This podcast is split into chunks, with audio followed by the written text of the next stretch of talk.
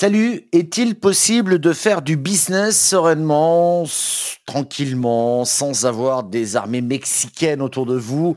Ces armées mexicaines de décisionnaires, vous savez, qui vous propulsent un stress et un stress qui vous communique, bien entendu, des personnes parce que ce sont vos clients euh, plus ou moins névrosés que vous acceptez, mais pour qui, si vous n'êtes pas speed, eh bien, euh, vous ne travaillez pas à fond, donc vous ne bossez pas. Enfin, le truc infernal. Salut Thierry Garot. Salut Michel, ça va? Eh bien, écoute, euh, ravi de te retrouver dans ce 3 minutes de bonheur pour tous les entrepreneurs qu'on Ouais. va appeler 10 minutes prochainement. Je suis pas stressé, moi, tu vois. ce matin. J'ai envie de partager euh, des choses autour de l'urgence, de l'importance et peut-être du slow business. On va en parler. Ouais, mais attends, attends, attends. Parce que quand je te parle de ça, toi comme moi, qui sommes plus ou moins euh, indépendants, hein, euh, on, on a eu affaire à ça. Franchement, dans toute ta carrière, Thierry, moi je l'ai vécu. Hein, euh, euh, euh, Est-ce que tu as rencontré des névrosés qui souvent te font bosser et déversent sur toi leur propre stress? Alors oui, j'en ai rencontré, j'en ai même rencontré plusieurs, et je serais tenté de dire que si je regarde depuis le moment où j'ai commencé à travailler, c'est-à-dire vers l'âge de 23-24 ans jusqu'à maintenant, j'ai pu pouvoir noter peut-être plusieurs périodes dans ma vie de, de jeune collaborateur salarié et, et ensuite indépendant. Quand tu es jeune, tu prends le stress de ton N plus 1 ou ton manager, mais vraiment comme quelque chose euh, d'hyper impactant. Euh, donc tu, tu, tu es une éponge quoi en fait. Tu vas Mm. absorber ce stress parce qu'il y a toujours des choses à faire et toujours des choses dans l'urgence. On y reviendra. Plus tu progresses en expérience, je pas dire en âge, je dis en expérience. euh, donc et plus tu te tu commences à percevoir, à faire du discernement entre ce qui est possible de pouvoir gérer de manière immédiate et de ce qui est les moins. Tu vois ce que je veux dire en fait. hein? Mm. et donc, tu commences à appréhender les choses différentes. Et puis, alors, l'apothéose entre nous, Michel, pour tous ceux qui nous écoutent, c'est quand tu arrives vers, euh, allez, 25, 30 ans d'expérience, j'ai l'impression qu'on est pile poil dedans, nous tous les deux, tu vois? Donc, Ouais, donc on va, dire, on, va, on, va, on va pas dire nos âges, quoi. C'est, on va pas a dire nos âges, non, non, on a, on a, on a compris, hein, euh, et, et pile poil dedans, et, et en fait, on s'aperçoit qu'on a une manière de gérer la pression, je dis pas le stress, la pression qu'on peut nous poser dessus, avec peut-être une forme de détachement ou de sérénité. Le détachement, c'est pas, c'est pas ça, la sérénité. Voilà, tu vois. La- ouais, la, Plusieurs, âges dans la pression, plusieurs Ouais. âges dans la gestion de la pression et de la gestion du stress. C'est-à-dire qu'on est capable aussi de, de, de mettre euh, autour de soi une sorte de pare-feu pour pas tout prendre. euh, euh, C'est ça. je dis, J'aime bien sans l'idée de podcast, pare-feu. dans la, Ouais. dans, dans, dans la gueule, quoi, pour être très clair, Ouais. et de le prendre Ouais, au premier degré et, et, et, et de se ronger les, se ronger les freins. Mais, mais, mais Thierry, alors, on va parler aujourd'hui de deux sujets. Le slow business, c'est pas péjoratif hein, quand je dis ça. hein. Non, non, j'entends bien. comment arriver à gérer les urgences et les vraies priorités Parce que là, il y a aussi un petit truc qu'il faudrait quand même qu'on gère, quoi. Déjà pour commencer. Si ça peut aider tout le monde, on aura, on aura, on aura gagné avec ce podcast. Oui, je suis, je suis complètement d'accord avec toi. Regarde, lorsqu'on est en mode projet, les imprévus sont inévitables et les priorités se bousculent. D'où l'importance de savoir comment bien gérer ses priorités. Pour y arriver, il faut distinguer une tâche urgente d'une tâche importante et vice-versa. Donc tu vois, hein, il y a vraiment euh, peut-être du discernement à mettre là-dedans en fait. hein. Ouais, ouais, mais alors attends, on va être un petit. un- parce que moi, entre urgent et prioritaire, je je- j'arrive pas à voir la différence, quoi, tu vois. Oui, oui, c'est vrai, pas facile de faire la part des choses, je suis d'accord avec toi, Michel. Mais une urgence, on va la caractériser. C'est un événement ou encore un dossier nécessitant une réaction rapide, tu vois, voire immédiate. Elle doit être traitée généralement dans des délais très brefs, très rapides. Et si elle ne l'est pas, elle peut entraîner des conséquences nuisibles pour votre activité, votre projet ou pour l'entreprise. Une urgence non traitée peut rapidement entraîner des conséquences irréversibles ou même irrémédiables. Alors que ce qui est important se détermine par l'impact que cette tâche peut avoir sur ton objectif, mais aussi par la valeur ajoutée à ton projet. Donc, euh, tu vois, en, en ce sens, l'urgence, elle demeure quelque chose de relatif et de possible, alors que l'importance s'impose comme une nécessité. Euh, Mm. Voilà, pour me faire bien comprendre, tu vois, entre urgence Ouais. et importance. Ouais, alors, alors euh, c'est intéressant ce que tu dis là. Je fais juste un petit parallèle parce que ça me concerne personnellement entre l'urgence euh, et, et- et- et l'importance. Tu sais, dans le domaine de la santé, tu dis c'est super urgent là, j'y vais, t'as pas le choix. oui, oui, j'ai vécu un petit truc ouais, la semaine dernière. aussi, bah, tu vois. c'est peut-être. Ouais, ben voilà, c'est l'âge, quoi. Et, en même temps, on se dit, il faut que je prenne de la patience là-dessus, ce qui est un peu plus compliqué, mais j'aimerais bien qu'on aborde aussi cette question-là. Mais entre urgence et importance, c'est déjà intéressant de faire vraiment la part des choses et de se dire qu'est-ce qui est réellement urgent, qu'est-ce qui est réellement important. Pas pareil, c'est vrai. et c'est bien que tu nous dises ça. Je suis assez d'accord avec toi. C'est pas évident de distinguer l'urgent et l'important, mais ce n'est pas non plus euh, euh, facile de distinguer l'urgent du prioritaire, tu vois.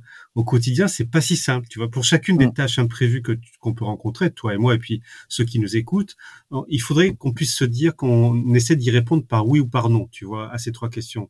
Par exemple, la première question, ça peut être cette tâche contribue-t-elle d'une manière ou d'une autre à la réalisation et au succès de ton projet?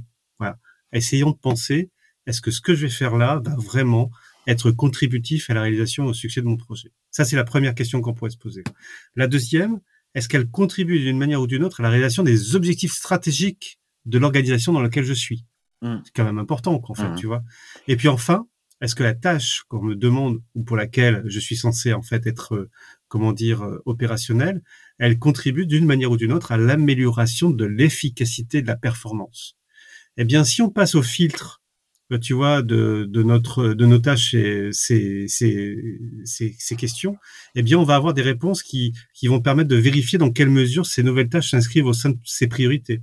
Et puis, si c'est le cas, elles doivent être prises en charge dans les plus brefs délais. Tu vois, c'est, une façon d'appréhender les choses. Et puis, si tu réponds par la négative à, à au moins une de ces questions, eh ben, tu peux te demander si les tâches à effectuer sont nature vraiment importantes pour, euh, pour toi ou pour ceux ou celles qui, qui te les ont demandé.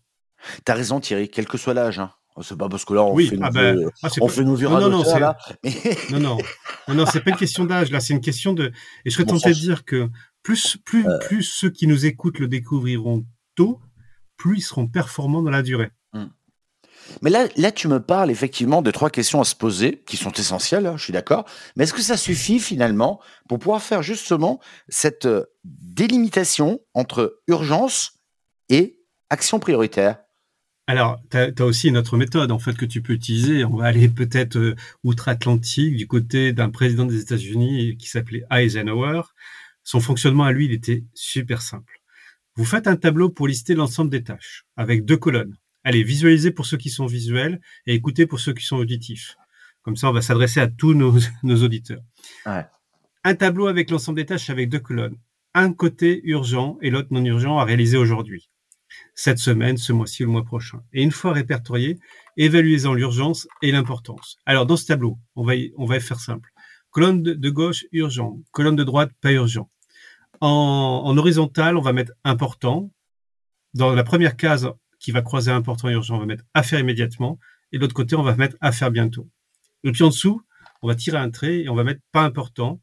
Est-ce vraiment à faire ou à ne pas faire. Tu vois, comme ça, hmm. en listant les choses, ça va permettre de visualiser aussi les tâches qui sont à faire. ça, je suis entièrement d'accord avec toi parce que c'est la meilleure manière de voir exactement euh, l'état des lieux. Ce qui, ce qui veut dire qu'il faut prendre un peu de temps pour faire un audit personnel, si j'ose dire. Hein. Euh, ce qui me fait dire qu'il faut apprendre peut-être par moment ralentir plutôt que d'être complètement de tu, sais, euh, tu, mais tu connais ça aussi hein. à fond à fond il faut rendre il faut machin il faut truc et là en plus en ce en ce lundi de Pentecôte euh, Bon, je te fais pas dire que ceux qui bossent, ils te le font bien entendre. Hein. oui, oui, oui, oui, tout à fait. Mais tu sais, on pourrait leur demander s'ils ont entendu parler du slow business, tu sais. Ouais, mais c'est exactement là-dessus où je voulais venir, parce que je me suis dit, mais est-ce que euh, moment, euh, il n'y a pas moyen peut-être un peu de ralentir, juste pour mettre, allez, pas les points sur les mais juste mettre en, bonne place ce qui est prioritaire, ce qui est urgent, quoi. Oui, on peut faire du business autrement. En fait, on va pas faire la différence parce que entre nous, on va pas se mentir, le business c'est le business. Mais, mais le slow business intéresse ceux qui veulent éviter euh, un burn-out ou en, sortir. Tu vois, le slow business intéresse aussi ceux qui veulent avoir plus de sens dans leur vie. Euh, le slow business intéresse aussi ceux qui veulent être plus heureux dans leur quotidien et dans leurs relations. Euh, je pense qu'on peut tous être adeptes du slow business qui permet de prendre du recul et de la hauteur, tu vois. Ouais, ouais, ouais, je suis d'accord avec toi. Mais quand tu fais du slow business, ma grande crainte, c'est de dire, tu fais du slow business, tu, tu bosses pas. Et, je serais poli. oui. Hein. Hein, tu, vois ce que je veux dire? oui, oui, je, vois ce que tu veux dire. Mais tu vois, il, s'agit plutôt de ah. réintroduire un peu de lenteur, voilà, de façon à retrouver un certain équilibre temporel. Euh, l'objectif, c'est de créer de nouveaux rythmes alternant réactivité et décélération pour ne plus s'épuiser et garder cette vision sur le long terme. Tu sais, la crise sanitaire qu'on a traversée, elle a mis tout le monde en fait dans une forme de slow business en fait. Hein. Donc, euh, euh, et puis en deuxième lieu, tu vois, en deuxième lieu, le, slow hein, invite aussi à détoxifier le, temps en luttant contre un certain nombre de facteurs qui empoisonnent notre temps. Et quand je dis empoisonne, je dis ça à, dessein parce que quelquefois la notion est toxique. Tu vois, c'est par exemple toutes ces interruptions du type d'appel SMS, réseaux sociaux, emails qui perturbent notre concentration à tout moment de la journée et nous empêchent d'être efficaces au travail tout simplement ou même dans nos relations privées et personnelles, hein, tout simplement. Ouais, ouais, mais, mais, mais en même temps, on te dit ouvrez-vous à la vie donc, ça veut dire que le temps des réseaux sociaux, mais je pense, euh, je parle de, réseaux sociaux au travail, hein, professionnel. Hein, euh, on pourrait se dire que ça peut être une source d'inspiration, une source de contact. On a, on, a fait il y a pas longtemps un podcast ensemble sur LinkedIn. Tu vois ce que je veux dire? Oui, oui, oui. Euh, c'est compliqué de, de, de, faire la part des choses, quoi. C'est effectivement compliqué de faire par des choses. Moi, je dis peut-être, hein, mais, mais, la précipitation lorsqu'on a une idée pouvant s'inclure dans une décision stratégique n'est pas forcément la bonne idée. On dit que la précipitation n'est pas la bonne conseillère, en fait. Aller vite, c'est un vite, et ça peut se précipiter euh, euh, pour être une, une source d'erreur, tu vois. En fait, on peut se tromper en allant trop trop vite, en fait. Donc, euh, ouais. avant, bah, avant toute action on, on, va pas, on va pas, parce que là, c'est une vraie question de fond, hein, quand même. On, on, va pas rester trop longtemps non plus sur ce podcast, mais est-ce que les entrepreneurs ont le choix? Souvent, ils agissent tous dans la précipitation. Euh, moi, je parle pour moi là, euh, qui suis indépendant. Quand tu as, un truc, tu y vas, quoi. On est d'accord. Hein. Mais d'abord, je pense qu'il faut apprendre à décélérer. Ouais. Euh, ce que ne veut pas dire freiner. Hein. Quand tu conduis une voiture, décélérer, c'est pas freiner, c'est mmh. ralentir ta vitesse. Si on prend cette image, puis à se détoxiquer des appels, des SMS, des réseaux sociaux pour gagner du temps, du temps réel, de l'efficacité. Par exemple, quand tu es concentré sur une réunion, tout doit être en mode silence autour pour que ton interlocuteur, notamment quand tu fais des visios, puisse non seulement avoir le sentiment que tu l'écoutes réellement, mais en avoir la pleine conscience. Donc ça, pour moi, c'est super important. Et puis ce comportement, voire ce nouvel état d'esprit permet de gagner du temps et trouver un nouveau rythme plus efficace de travail, certainement plus performant. Et puis côté management, il s'agit aussi de laisser aux individus euh, plus d'autonomie, tu vois, pour leur permettre de faire des tâches dans la durée. attention, hein, on va pas va pas non plus dire qu'il ne faut pas contrôler les tâches qui sont à effectuer, mais il faut en avoir euh, pleinement conscience et responsabiliser les interlocuteurs qui sont autour de soi. Ah ben voilà, voilà un podcast qui permet de se poser des questions sur la manière de réinventer le travail de demain, ce qui euh, tombe bien aujourd'hui, puisque journée fériée pour les uns, pas pour tous. En tout cas, une chose est sûre, apprenons euh, à être, j'ai presque envie de te dire, Thierry, un peu plus patient. Moi, je sais pas comment tu fais, toi, moi, j'ai un peu de mal. Hein. Je suis d'accord avec toi, en fait, à être plus patient. Et, ce podcast en particulier, il est, dédié à la journée de solidarité, à tous ceux qui nous écoutent et qui ont besoin d'être solidaires. Donc, euh, d'adapter, en fait, un nouveau regard sur leur activité au quotidien. Donc, on, on a une pensée pour chacun et chacune d'entre vous. C'est clair. Et puis, pour nous, pour tout chacun, ceux qui travaillent et ceux qui ne travaillent pas, prenons conscience déjà de cette journée. Et puis, au-delà, euh, peut-être, moi j'aime bien cette idée de slow business. Ça ne veut pas dire qu'on ne fait pas de business, mais on peut le faire autrement. Quoi. Et ça, ça j'aime Exactement. Exactement. Merci Thierry, on se retrouve euh, lundi prochain. Avec un très grand plaisir, Michel. Salut, très bonne semaine à toi et très bonne semaine à tous et à toutes. Salut.